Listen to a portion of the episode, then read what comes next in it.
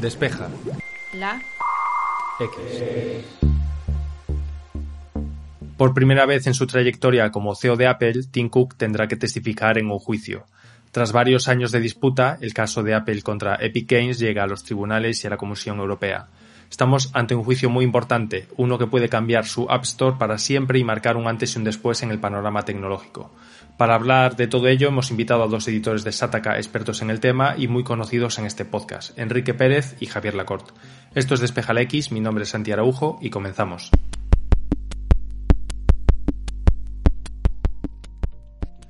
La batalla entre Epic y Spotify versus Apple se lleva fraguando desde hace muchos meses y de hecho ya hemos tocado este tema en otros episodios de Despejal X. Enrique nos explica a qué se enfrenta ahora Apple y lo importante que es entender el timing de este proceso. El timing contra Apple de Europa y los Estados Unidos no ha podido ser más preciso. El pasado viernes la Comisión Europea anunciaba las conclusiones de su investigación y pocos días después, el lunes, daba comienzo en la Corte de California de los Estados Unidos el juicio de Apple y Epic Games.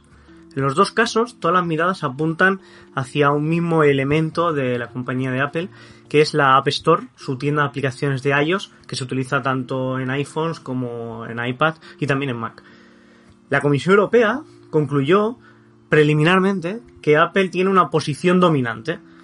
Después de varios meses de investigación, la Comisión Europea ha concluido que Apple ha abusado de su posición, en este caso en la distribución de aplicaciones de streaming de música a través de la aplicación de, de, la tienda de aplicaciones. Es un caso que se origina a raíz de una denuncia de Spotify, del servicio de Spotify, un poco en queja respecto a las diferencias que había entre su sistema y el de Apple Music. Por el momento no hay fecha ni todavía está cerrado el caso, pero estamos hablando de una decisión muy, muy importante porque Apple puede enfrentarse a una multa de hasta el 10% de sus ingresos anuales globales. Para hacernos una idea, teniendo en cuenta la buena situación económica de Apple, esto el año pasado eh, consiguieron en todo el mundo unos 230 mil millones de euros. El 10% hablamos de la mareante cifra de casi 23 mil millones de euros. No es habitual que la Unión Europea sancione con, con este 10%, con el máximo, pero para hacernos una idea de, de cuánto dinero estamos hablando, la multa histórica que recibió Google hace unos años por Android fue de unos 4.340 millones de euros y aquí, si calculáramos en vez del 10% solo el 4%, hablaríamos solo de unos 9.200 millones de euros, que es casi el doble de la multa que se llevó Google. Si hace unos años todas las miradas de la comisión apuntaban hacia, hacia Google, ahora es el turno de Apple de verse envuelta en este juicio por parte de la, de la Comisión Europea. Eh, Margaret Vestager, comisaria de competencia, fue también la encargada de analizar el caso de Google y ahora apunta, ahora tiene Apple como su gran caso y revisando no solo el tema del streaming, sino cómo gestiona Apple su sistema operativo y hasta qué punto tiene o no tiene un control demasiado férreo de su tienda de aplicaciones. En el otro lado del charco, el juicio con Epic Games también se centra en el control que utiliza Apple de su tienda de aplicaciones. En este caso, por la comisión del 30% que cobra a los desarrolladores y la decisión de echar a Fortnite, el famoso juego de Epic Games, del App Store, cuando desde Epic Games quisieron intentar utilizar su propio sistema de pagos la App Store, la Apple, decidió que incumplía la política de uso de la tienda y les echó. A raíz de eso, Epic Games denunció a Apple y esta semana, coincidiendo justo con la decisión de la Comisión Europea, es cuando empieza este importante juicio donde todas las miradas están centradas en la App Store.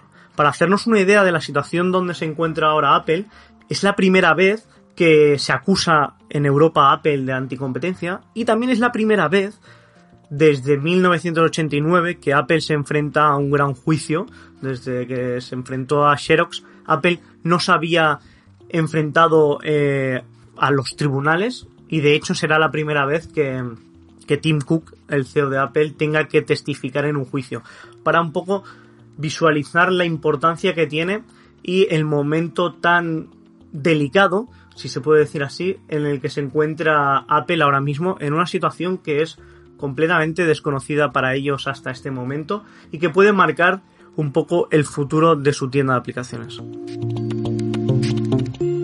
Javier se centra en el caso de Spotify, después de que la Comisión Europea haya acusado formalmente a Apple por prácticas anticompetitivas. Hasta hace unos años, quien tenía un iPhone o un iPod y quería suscribirse a Spotify podía hacerlo desde la aplicación, solo que Spotify en vez de cobrar la tarifa estándar de 10 euros al mes, cobraba 13 euros al mes, 3 euros más para compensar la comisión que cobra Apple por las suscripciones desde la App Store del 30%.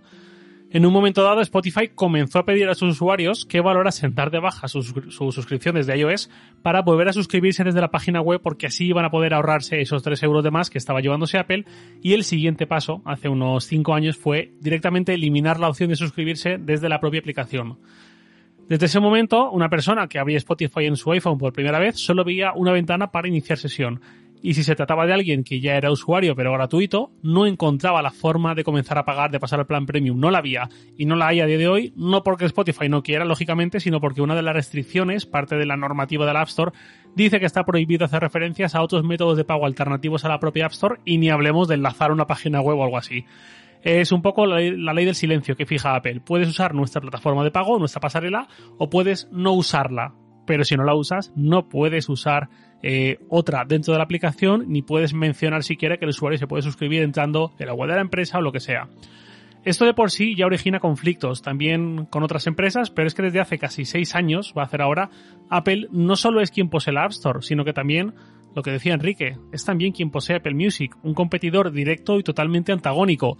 Spotify y Apple Music no son como Netflix o HBO o Prime Video o Filmin, etcétera, que puedes ir jugando con darte de alta y de baja en una y otra, un mes una, un mes otra, para ir alternando catálogo y tal. Spotify y Apple Music comparten catálogo al 99,9% y nadie más allá de casos, de cuatro casos súper concretos, paga por ambas plataformas. Quien está en uno no está en el otro y viceversa. Y de hecho se produce un poco el efecto IKEA. Cuanto más tiempo pasas en una, más difícil se hace cambiar a la otra por listas de producción, por sistema de recomendaciones, por lo bien que te conoce y lo bien que te recomienda música nueva cada plataforma. Apple Music compite con Spotify, pero las condiciones son desiguales. Apple Music viene preinstalada en los iPhone y los iPad, esto creo que nos puede parecer razonable y lógico, al menos a día de hoy, y tiene el mismo precio que Spotify en su tarifa base, esos 10 euros al mes, pero no tiene que compartir con nadie más esos 10 euros, aparte de obviamente con las discográficas que tienen los derechos de la música que escuchamos ahí dentro. Esos pagos, esos royalties, son bastante elevados y no dejan mucho margen a servicios así. De hecho, Spotify hasta hace cuatro días, como aquel que dice, no ha sido rentable durante casi toda su historia, ha estado perdiendo dinero, ha pasado años y años en pérdidas, porque la suma de sus costes estructurales, infraestructura, salarios, tecnología, etc., y los royalties que tenía que pagar eran superiores a sus ingresos. Es decir, es un negocio que ya va bastante ajustado. Spotify encima tiene que o bien compartir sus ingresos procedentes de los usuarios de Apple con la propia Apple y por tanto subir el precio para compensar y perder mucha competitividad ahí respecto a Apple Music o bien no poder ofrecer suscripciones fluidas integradas en su aplicación para iPhone y encima tampoco poder decir al usuario por qué ni qué alternativa le ofrece ni nada. De este conflicto viene esa denuncia de Spotify a Apple, que es juez y parte en este asunto, tiene la App Store pero también tiene Apple Music y la Comisión Europea ha visto razonable esta denuncia y ahí anda investigando en un caso que se va a prolongar meses o años seguramente hasta llegar o a una resolución judicial o a un acuerdo. De momento la Comisión Europea, pues lo que ha comentado Enrique, ya ha dicho que esto no le gusta y que está viendo señales de abuso de posición dominante. En los últimos años Apple ha tenido algún que otro gesto en este sentido, por ejemplo haciendo que las suscripciones a partir del segundo año que un usuario mantiene su suscripción pase de tener una comisión del 30 al 15%, mismo porcentaje que cambió también para las comisiones en general para los pequeños desarrolladores, que según Apple son los que ganan menos de un millón de dólares al año, los que ingresan menos de un millón de dólares al año, pero todo esto no ha sido suficiente a día de hoy y en esas estamos. Todo esto viene de Vestager, como decía Enrique también, comisario de competencia de la Unión Europea, que ha demostrado muchas veces tener mano dura, ha demostrado que no le tiembla el pulso ante las grandes tecnológicas o las grandes empresas en general. Pasó con Google, pasó con la propia Apple, pasó con Facebook, con Gazprom, etcétera. Visto lo visto, yo sería bastante más optimista si fuese trabajador de Spotify que si fuese trabajador de Apple. Ahora bien, eso no quita que antes que un juicio podamos ver un acuerdo en el que Apple ceda y la Comisión Europea lo vea suficiente. Eh, luego contaremos un poco qué puede pasar en ese sentido o qué podría hacer Apple, eh, qué podría hacer Apple para evitar un juicio, porque si hay un dicho muy conocido en el entorno del derecho es que siempre es mejor un mal acuerdo que un buen juicio. La App Store es el epicentro de esta problemática y este juicio está sacando a la luz correos internos que se remontan a la época en la que era CEO Steve Jobs. Esto es mucho más grande que Epic contra Apple, comentaba Tim Sweeney, el fundador y CEO de Epic Games, que ahora lidera y se encuentra enfrentándose a Apple en el juicio de la Corte de California. De alguna manera, la visión de Epic Games no es tanto que busquen una compensación económica, sino intentar una libertad, como dicen ellos, intentar cambiar la manera de trabajar de Apple en su plataforma de, móviles. Todo se, se remonta hace, hace unos años con el juego de Fortnite, donde intentaron crear su propia plataforma de pagos. Debemos entender que Fortnite es un juego muy muy popular y donde gran parte de los beneficios los encontramos en esas skins o en esos pequeños micropagos que permiten al final eh, personalizar el juego y demás. Claro, es un modelo de negocio enorme para Epic Games y con Apple eh, a través de iOS no pueden aprovecharlo como a ellos les gustaría. De ahí viene un poco todo el juicio que esta semana está siendo produciéndose y ya ha testificado el CEO de Epic Games y durante las próximas semanas testificarán tanto Tim Cook, el CEO de Apple, como otros ejecutivos conocidos de la compañía de la manzana a través del juicio también se han dado y se han desvelado una gran cantidad de, datos y una gran cantidad de, detalles como correos internos relacionados con todo el tema de, Epic Games y Apple y un poco toda la gestión que se remonta desde hace ya mucho tiempo. Eh, incluso en los tiempos de Steve Jobs ya hubo correos eh, referenciándose al hecho en sí de si permitir, por ejemplo, eh, instalar aplicaciones a través del navegador y no a través de la App Store, etcétera. Hay una gestión entre lo que Apple permite instalar en los iPhone y iPad y lo que no. Como comentaba Lacorte, todo o casi todo a la práctica pasa por la App Store. Y eso supone que a la práctica todos los desarrolladores que quieren vender sus juegos o que quieren hacer micropagos tienen que pagar esa comisión del 30% de que impone Apple en sus, en sus servicios. Epic Games con esta demanda en Estados Unidos, pero que también ha presentado demanda en Australia, en Reino Unido e incluso en la Comisión Europea, que por cierto se ha pronunciado sobre el caso Spotify, pero próximamente podría pronunciarse también sobre el caso Epic Games. Lo que quiere conseguir Epic Games es cambiar un poco, remodelar el, mecanismo eh, del cómo trabaja Apple. Apple argumenta motivos de seguridad para no permitir instalar, por ejemplo, eh, aplicaciones a través de su, de su navegador o a través de, tiendas alternativas. En cambio, para, para Epic Games es un juicio donde tienen mucho que ganar y poco que perder. En cambio, es justo lo contrario que Apple, donde Apple podría perder mucho, no a nivel monetario, sino a nivel de, de gestión de su, de su ecosistema. Epic Games, según los datos que han surgido a, través del juicio, hizo 700 millones los dos 700 millones de dólares los dos primeros años que sí que estuvo en la App Store. Sin embargo, esto que puede parecer mucho son 160 millones de usuarios, pero es solo el 7% de los ingresos de Epic Games. Solo el 7% de los ingresos provienen de iOS frente, por ejemplo, al 46% de PlayStation 4 o casi el 27% de Xbox no es tanto que Epic Games necesite que Apple cambie su estrategia porque les va a la vida en ello, sino que de alguna manera ellos entienden su modelo de negocio que la sección de Apple y la manera de trabajar de Apple les choca directamente. ¿Por qué? Ellos plantean que Fortnite puede ser un ejemplo de lo que se llama como metaverse, como un universo virtual donde los usuarios compran dinero del juego y lo utilizan de una plataforma u otra. Con esto, con Apple, no se permite, pues esos micropagos no solo son pagos que utilizan los usuarios móviles, sino que hay toda una, una estrategia detrás. De hecho, el pasado mes de abril, Epic Games recibió una ronda de financiación por valor de mil millones de dólares para precisamente potenciar este universo virtual, al fin y al cabo, para potenciar estos micropagos del juego que en la plataforma de Apple no pueden realizar. Todos estos micropagos, todas estas monedas del juego son al final lo que se esconde detrás de la App Store. No estamos hablando solo de que sea un 30%, un 15% de comisión, sino que El problema con la App Store y por lo que están en juicio es hasta qué punto Apple permite utilizar sistemas de micropagos propios dentro de su plataforma.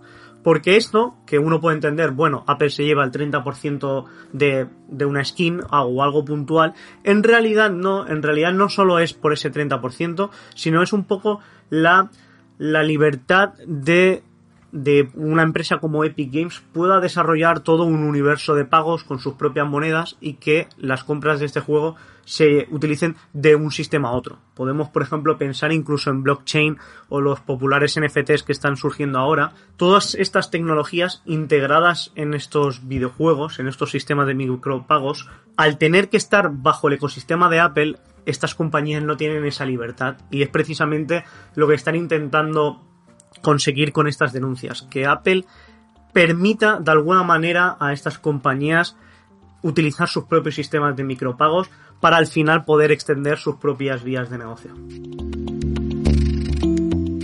Ya que estamos hablando de Apple, vamos a hacer un pequeño descanso para recomendar otro podcast de esta casa. Se llama Loop Infinito y está conducido precisamente por Javier Lacorte. Se emite de lunes a viernes y está centrado en la actualidad de Apple y de su competencia. Podrás encontrarlo fácilmente en tu plataforma de podcast favorita y a continuación te dejamos con un fragmento de un episodio emitido esta semana dedicado a los AirTags. Por cierto, un comentario final. Os he dicho que compré el llavero, eh, el nombre oficial de Apple es llavero de piel en color marrón caramelo. Me llegó el viernes 30. En 1, 2, 3, 5, 6 días más o menos ya tiene algunas marcas. No penséis que os va a durar años impoluto porque ya digo, el mío en menos de una semana ya tiene un par de marcas como de desgaste notable. Es como la funda de piel del iPhone, se va haciendo ese desgaste, esas marcas de uso que me parece que son irrenunciables, simplemente por tenerlos en el bolsillo, por esa fricción, por ese sacarlo del bolsillo, meterlo de nuevo en el bolsillo. Hay a quien le gusta este tipo de desgaste, a mí no es que me entusiasme, prefiero la imagen limpia y original y nueva, pero bueno, también os digo que en el futuro no creo que compre otro llavero como este y me limitaré a llaveros de terceros que saldrán muchísimo más baratos. Y ya estamos de vuelta. Esta guerra la hemos visto en otros entornos por los mismos motivos, control y monetización. Lo que está claro es que cada vez existe una mayor presión sobre Apple para que cambie su modelo. Apple tiene un modelo muy muy cerrado donde quiere mantener un fuerte control de todo lo que ocurre dentro de sus plataformas. Su punto siempre ha sido, si quieres hacer lo que te dé la gana, tienes la web abierta, tienes el navegador, si quieres entrar al App Store, cumple nuestras normas, normas bastante estrictas con muchas restricciones, sobre todo para la monetización. Esto para el usuario de Sataka, para el oyente de un podcast como Despeja la X, pues no es nada nuevo. Esto es más que sabido, pero lo que sí que es nuevo para todos es la cantidad de emails de comunicaciones internas que están saliendo a la luz, incluso de la época de Steve Jobs al frente de Apple, donde se conocen bastantes detalles sobre lo que ocurre de puertas para adentro, sobre conversaciones en torno a qué es tolerable y qué no para la empresa respecto a sus plataformas, etcétera.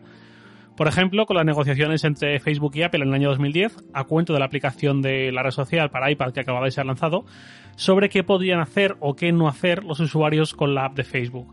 Facebook hoy está ya bastante olvidada, pero sobre todo en aquella época era una plataforma en sí misma, con sus propias mini apps, con sus juegos, con mucho más que la red social en sí, y a Apple no le parecía bien que ese componente llegase íntegro a la App Store porque le hacía perder control de eso hace más de una década y Apple y Facebook siguen esta especie de guerra fría, ahora centrada en la privacidad, pero que realmente creo que va sobre todo de quién tiene el control. Si Facebook rastreando a muerte de sus usuarios o si Apple impidiendo ese rastreo que, dicho sea de paso, le viene muy bien para forzar o para incentivar al menos a las aplicaciones a buscar una monetización directa vía compras in app, vía suscripciones, vía loot boxes, vía lo que sea, que permita que Apple se lleve su comisión. Porque si Facebook nos rastrea a muerte y obtiene perfilados completísimos sobre nosotros, sobre sus usuarios, lo destina a servir publicidad extremadamente bien segmentada y así es como gana dinero y ha ganado cada vez más y más dinero. Pero quien no gana dinero con ello directamente es Apple. Si en cambio Facebook, y quien dice Facebook dice otras empresas con modelos similares, ve que no tiene la misma capacidad de perfilado, porque las novedades que incorpora Apple en iOS como en iOS 14 hacen que el usuario coja la costumbre de decir no, no quiero ser rastreado, eso complica el negocio de Facebook. No digo que esté bien, no digo que esté mal, solo digo que complica Facebook con su modelo actual. Y eso le puede hacer explorar formas en que entregue un poco más el control a Apple y de paso Apple se lleve esas comisiones. Por ejemplo, pensemos en Tinder. Tinder permite comprar monedas, según tengo entendido, para desbloquear ciertas funciones, ciertas capacidades, y Apple saca su parte de esos pagos, saca su 30%. Si Facebook en sus redes sociales y plataformas varias que tiene empieza a dar más protagonismo a estos micropagos, eso le supondrá a Apple un dinero, unos ingresos con el que ahora no puede contar. Ninguna de las dos quiere dar su brazo a torcer y la batalla por el control que antes se enfocaba en límites del App Store y ahora se enfoca en privacidad sigue recrudeciéndose. Y Facebook ya ha dado pasos para atacar esta medida de Apple, permitiendo que el usuario impida ser rastreado con argumentarios en la línea de tendremos que empezar a cobrar o mm, a los anunciantes pequeños y medianos esto les asfixia y será imposible ser rentables y cosas así. Y esta garra la estamos viendo cómo se va desplazando, cómo va replicándose en otros entornos por exactamente los mismos motivos, control y monetización. Llevamos un tiempo viendo cómo el juego en la nube va despegando, Stadia ya es una realidad desde hace tiempo, Xcloud de Microsoft ya está cerca de salir de la beta y Amazon Luna pues también llegará no muy tarde. Las normas de Apple impiden en la práctica que estos servicios puedan llegar al usuario a través del App Store. Las normas de Apple actualizadas hace un año o así, precisamente actualizadas para fortalecer, para consolidar su posición, no para ceder ni un poquito, dicen que cada juego debe tener su propia aplicación en la App Store y que cada juego debe ser revisado plenamente por Apple antes de ser aprobado, como ocurre con todas las aplicaciones. Claro, esos juegos esencialmente son un vídeo que está viendo el usuario y que está controlando desde su mando hacia el servidor en el que está alojado el servicio, pero nada ocurre dentro del iPhone o el iPad más allá de emitir ese vídeo. No hay consumo de procesador, de recursos, etc. Entonces, no es tan distinto a YouTube, por ejemplo. ¿Considera Apple que debe revisar cada vídeo que se suba a YouTube antes de probar la aplicación? Suena estúpido, porque sería estúpido, y aplicaciones eh, de vídeo bajo demanda hay un montón, y de hecho, aplicaciones de vídeo bajo demanda, Netflix, Filmin, todas esas que hemos comentado, también tienen que hacer un proceso similar, pues tampoco. Creo que podemos llegar a entender que Apple quiera proteger en cierta forma su App Store para evitar que proliferen mini tiendas de aplicaciones dentro del App Store y que pierda ese control, exactamente igual que ocurría hace más de 10 años con Facebook, y en ese sentido estamos igual. Pero al final, el usuario de iPhone, de iPad, es un usuario de segunda en ciertos sentidos, para ciertos casos. Yo soy usuario de ambos dispositivos y no puedo abrir Stadia, por ejemplo, que por cierto es un servicio fantástico. Eh, no puedo abrir Stadia en una aplicación. Puedo ir al navegador, pero mm, no es lo mismo. Hay cosas peores en esta vida, desde luego, pero ya no es lo mismo. Entonces estamos viendo un poco la tormenta perfecta. Muchos factores que han coincidido en el tiempo, encima con una Apple más fuerte que nunca, que se ha desfondado, que despunta en capitalización bursátil, en ingresos trimestrales, en beneficios, etcétera, lo cual puede dar pie a que muchas empresas como las que estamos comentando, Facebook, Epic, Spotify, Netflix, Google, etcétera, se planten, si es que no se están plantando ya, y empiecen a buscar formas de forzar cambios cada una motivada por sus propios intereses, aquí nadie es Teresa de Calcuta, pero pues eso, esta especie de tormenta perfecta en la que cada vez más voces van pidiendo cambios a una Apple que si sale a presumir cada tres meses de unos ingresos por la división servicios y por la App Store eh, que rompen récord tras récord, pues ya no puede apelar a que esto les tiene tieso si no es capaz de sacar dinero. Esto puede facilitar que alguien como la Comisión Europea acabe imponiéndole esos cambios. Estos resultados tan espectaculares, pues ya digo, no creo que ayuden a Apple de cara a que sean indulgentes con ellos, sino todo lo contrario. Podemos esperar cambios importantes en los mecanismos de la App Store y creo que vamos hacia unos años 20 donde la App Store va a dejar de ser ese entorno tan duro, tan áspero, tan rentable también, eso nadie se lo quita, pero con las restricciones tan fuertes que tiene ahora. Creo que podemos esperar de todo esto un cierto alivio de estas tensiones y luego ya si queréis comentamos qué podría hacer exactamente Apple en ese sentido. Aquellas personas que tengan una cierta edad o sean unas apasionadas de la historia de la tecnología seguramente encontrarán paralelismos con lo que ocurrió a Microsoft con Internet Explorer. Si hay un caso que puede servir para entender un poco la situación en la que vive Apple y la Apple Store, es el caso de Internet Explorer, Microsoft y la Unión Europea en, a principios de los 2000. Apple podría encontrarse ahora en una situación, en una posición similar a la de Microsoft en 2004, justo en aquellos momentos donde recibió la primera multa por parte de la Unión Europea, que supuso un récord para la época. En aquel entonces, Internet Explorer, el navegador para, Windows, era básicamente la vía principal para conectarse a Internet. Si querías conectarte a Internet y tenías un PC, básicamente lo hacías a través de, de Internet Explorer. No estaba Chrome, no estaba Mozilla, no estaban Escapes, por mucho que pudieran existir, su cuota de mercado era casi nula en comparación con Internet Explorer. Nada que ver con la situación actual más allá del boom de Google Chrome, donde una persona que se conecta a través de PC puede hacerlo a través de múltiples vías y para conectarse a Internet se puede hacer desde muchos lados. Es un poco esa equivalencia donde a la hora de acceder a X sitio lo hacemos por X vía. En el caso de iOS, todos los usuarios que quieran probar una aplicación lo van a hacer a la práctica a través de la App Store. Y eso es precisamente lo que la Unión Europea, lo que la Comisión quiere, quiere quitar. Lo que ocurrió con Microsoft y Internet Explorer nos puede servir muy bien para un poco ver por dónde pueden ir los tiros con Apple. En aquel momento se le puso una multa récord de 889 millones de euros que probablemente eh, quede en nada en comparación con la posible multa que puede llegar a recibir Apple en los próximos años siguiendo las conclusiones de la Comisión Europea. El monopolio de Internet Explorer parecía impensable de, cambiar. Es el navegador, Windows ofrece su propio navegador y ¿por qué iban a tener que, haber otros? Si ya va bien. La cosa está que a raíz de esa, de esa multa millonaria, Microsoft tuvo que poner la conocida como Ballot Screen, que era una pantalla donde, además, el navegador por defecto no era Internet Explorer, sino que se ofrecían vías para acceder a, otras, a otros navegadores. No quiero decir que Apple pueda en el futuro añadir otras, otras em, tiendas de aplicaciones, pero sí que podría de alguna manera intentar reorientar eh, su estrategia. Lo cierto es que no fue de la noche a la mañana. La primera multa que recibió Microsoft en su momento fue de 497 millones y lógicamente la, la recurrieron la recurrieron y tuvieron que pasar varios años de juicios, varios años de más quejas de la Unión Europea, para que al final Microsoft decidiera acatar un poco la sentencia y cambiar. Durante esos años de transición, que serían los que podríamos ver próximamente, Microsoft llegó a acuerdos puntuales con empresas como Sun o Novell para que retirasen sus acusaciones.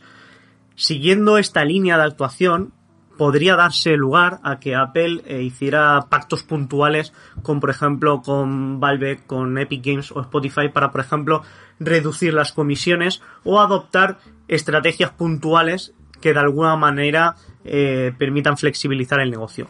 Pero la Unión Europea, al menos en el caso de Microsoft, no fue convencida de esos movimientos y continuó con las multas para al final acabar aplicando esa multa récord.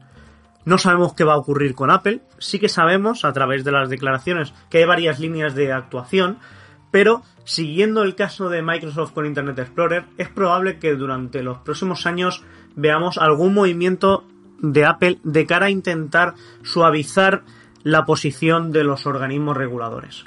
Veremos cómo, queda el asunto, pero lo cierto es que desde, desde la Comisión Europea el enfoque es el mismo pasado tantos años, hemos visto Microsoft, con la llegada, de, sobre todo desde la llegada de Satya Nadella, cómo se ha convertido en una compañía totalmente nueva. No podemos decir que realmente ese cambio fuera producido por, por el caso con Internet Explorer, pero sí que es cierto que se cerró como, como un capítulo y la nueva Microsoft no tiene nada que ver, de alguna manera, no solo aceptó la condena, sino que integró en su propio ecosistema esa manera de trabajar y adoptó una estrategia diferente. Quién sabe si Apple, como hiciera en su día Microsoft, en los próximos años muy largo, a largo plazo, quizás adopte una nueva estrategia donde esa comisión o ese control férreo que tiene de la App Store no sea un poco el centro de su estrategia, sino que simplemente sea una manera diferente de trabajar. La Microsoft de hoy es muy alejada de los tiempos de Internet Explorer y es probable que estos juicios y estos casos que estamos teniendo esta semana sean como el principio de una futura Apple muy diferente a la que tenemos hoy. Estamos ante un momento clave y ahora mismo existen muchas dudas sobre cómo resolverá Apple o le obligarán a resolver esta situación tan compleja. ¿Qué posibilidades tiene Apple para ceder quizás y llegar a un acuerdo que evite que tengan que llegar a hacer cambios a la fuerza? Pues hay varios escenarios en los que Apple podría como mínimo aliviar esas tensiones. Por ejemplo, hay una medida que me parece bastante razonable y creo que podría llegar a contentar a todos, o a casi todos al menos, según simplemente, es que Apple a día de hoy en su App Store hace una distinción de tipos de compras que se hacen vía app. Por un lado están las compras o suscripciones de bienes y servicios digitales, todo aquello que ocurre puramente dentro de nuestro iPhone, dentro de nuestro iPad. Por otro lado, las compras de bienes y servicios del mundo real. Lo primero lleva la comisión del 30% sí o sí. Lo segundo, las compras del mundo real no tienen comisión y además las aplicaciones pueden ofrecer sus propias pasarelas de pago, sus propias CPVs. Por ejemplo, estás jugando un videojuego y quieres comprar un disfraz para tu personaje, o un sombrero, o un coche más rápido, o 300 gemas para abrir cofres, esas compras tienen comisión. Si en cambio lo que quieres es pedir una pizza a domicilio, o pagar un trayecto en taxi, o comprar un bono de clases dirigidas para tu gimnasio, esas compras están exentas de la comisión de Apple y puedes pagarlas con tu tarjeta de crédito poniendo los datos a mano, eh, pues eso, en una TPU virtual al margen. Pues aquí es donde entra una posible solución que yo creo que sería razonable para todos, que Apple abra un tercer tipo de compra, que son las compras o las suscripciones de servicios digitales, pero que están sujetos al pago de royalties, lo que comentaba antes, y que en mi opinión al menos merecen esa distinción. Spotify no gana demasiado dentro de un amplio marco de las cosas, vendiendo música en streaming bajo suscripción por 10 euros al mes pero los videojuegos que arrasan con compras in-app, con loot boxes, esos sí se llevan mucho más dinero y el dinero que les cuesta a esos videojuegos, el coste marginal de facilitarte ese disfraz, ese coche, ese cofre, lo que sea, es residual, es bajísimo, es un error de redondeo y es algo que tiene una escala bestial. Obviamente el coste de hacer ciertos diseños, de implementar ciertas físicas, etcétera, tiene un coste, pero la escala es muy grande y ese coste marginal de cada unidad adicional es lo que digo, es, es ridículo. En cambio, para Spotify, conseguir esos mismos beneficios es muchísimo más complicado por esos royalties que tienen que pagar sí o sí. No me parecería descabellado que Apple acabase, o por motivación propia viéndole las orejas al lobo, o por imperativo legal, en última instancia, abriendo este espacio, este nuevo corte a este tipo de servicios, donde cobre una comisión menor. Hay otra, alternativa que sería muy simple, que es que la Comisión Europea, por los comentarios que ha hecho, parece que es algo que tiene entre ceja y ceja, que es obligar a Apple a permitir que el desarrollador comunique alternativas al pago vía Apple ID. Es decir, que el usuario, si no puede pagar vía Apple ID, como ahora ocurre con Spotify, con Netflix o con otras aplicaciones, no se encuentre el vacío absoluto, como ahora, sigue el silencio, eh, sino que cuando un desarrollador quiere salirse de ahí, que al menos de, pueda dar un enlace a la página web como opción. Esto, por supuesto, es muy delicado. Habría que ver en qué términos, quizás como algo acotado a este tipo de aplicaciones eh, de empresas que pagan royalties. Eso es algo que tendrían que negociar mucho los abogados de cada empresa y los de Apple imagino que irán con argumentaciones fuertes para proteger su modelo, pero creo que es posible que acabemos viendo medidas como estas. Otra alternativa ya más extrema es que iOS comenzase a permitir el sideloading, la instalación manual de aplicaciones externas sin tener que pasar por la App Store. Esto ya es muy complicado y entran incluso consideraciones sobre malware, sobre falta de control de Apple, etcétera, pero en el propio Mac tenemos algo muy similar desde hace tiempo. Los ordenadores Mac hace pues no sé si 8 o 9 años o algo así, estrenaron una función en la que el usuario puede elegir si quiere instalar únicamente aplicaciones que vengan de la App Store que tampoco es que esté muy bien la App Store para Mac, dicho sea de paso, o si también quiere permitir la instalación de aplicaciones de desarrolladores eh, certificados notarizados, no recuerdo qué término usa exactamente, pero son los desarrolladores que Apple valida no te valida directamente la aplicación que estás queriendo instalar y te la revisa de arriba abajo como si hace el App Store, pero por lo menos te dice que este desarrollador es de confianza para evitar que te bajes alguna aplicación medio chunga de origen desconocido que luego te acaba haciendo un destrozo en forma de troyano. Entonces, eh, una solución más en la línea de esto, aunque esa instalación externa sea complicada, aunque sea un poco rollo para el usuario promedio, aunque haga falta cierta ayuda de una mano experta, al menos las primeras veces, pues quizás por ahí se podría empezar a explorar otra opción que podría hacer que el resto quizás se contenten y se acabe el conflicto. En cualquier caso, esto va a durar, en el mejor de los escenarios, meses, si es que no llegamos a años, y cada uno va a proteger mucho, mucho, mucho su posición, su forma de entender el negocio. Nuevamente, cada uno con sus intereses, desde Apple a Spotify, pasando por Epic, pasando por quien sea, todos obedeciendo sus propios intereses y motivaciones económicas, pero en algún punto esto tendría que solucionarse porque la App Store hace unos años era ese lugar en el que había que estar, que era una maravilla, y se ha convertido en ese lugar en el que hay que estar porque no nos queda otra, pero las condiciones ya no son tan favorables para todos.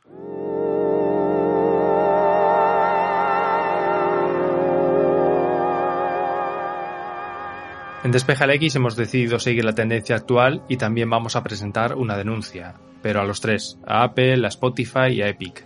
Mientras pensamos en los motivos, aprovecharemos para preparar el episodio de la semana que viene, en el que contaremos como siempre con un nuevo tema y nuevos invitados. Queremos dar las gracias a todas las personas que nos dejáis comentarios, tanto en iBox como en iTunes, como en las redes sociales. Desde aquí os deseamos que paséis una feliz semana y hasta el jueves que viene.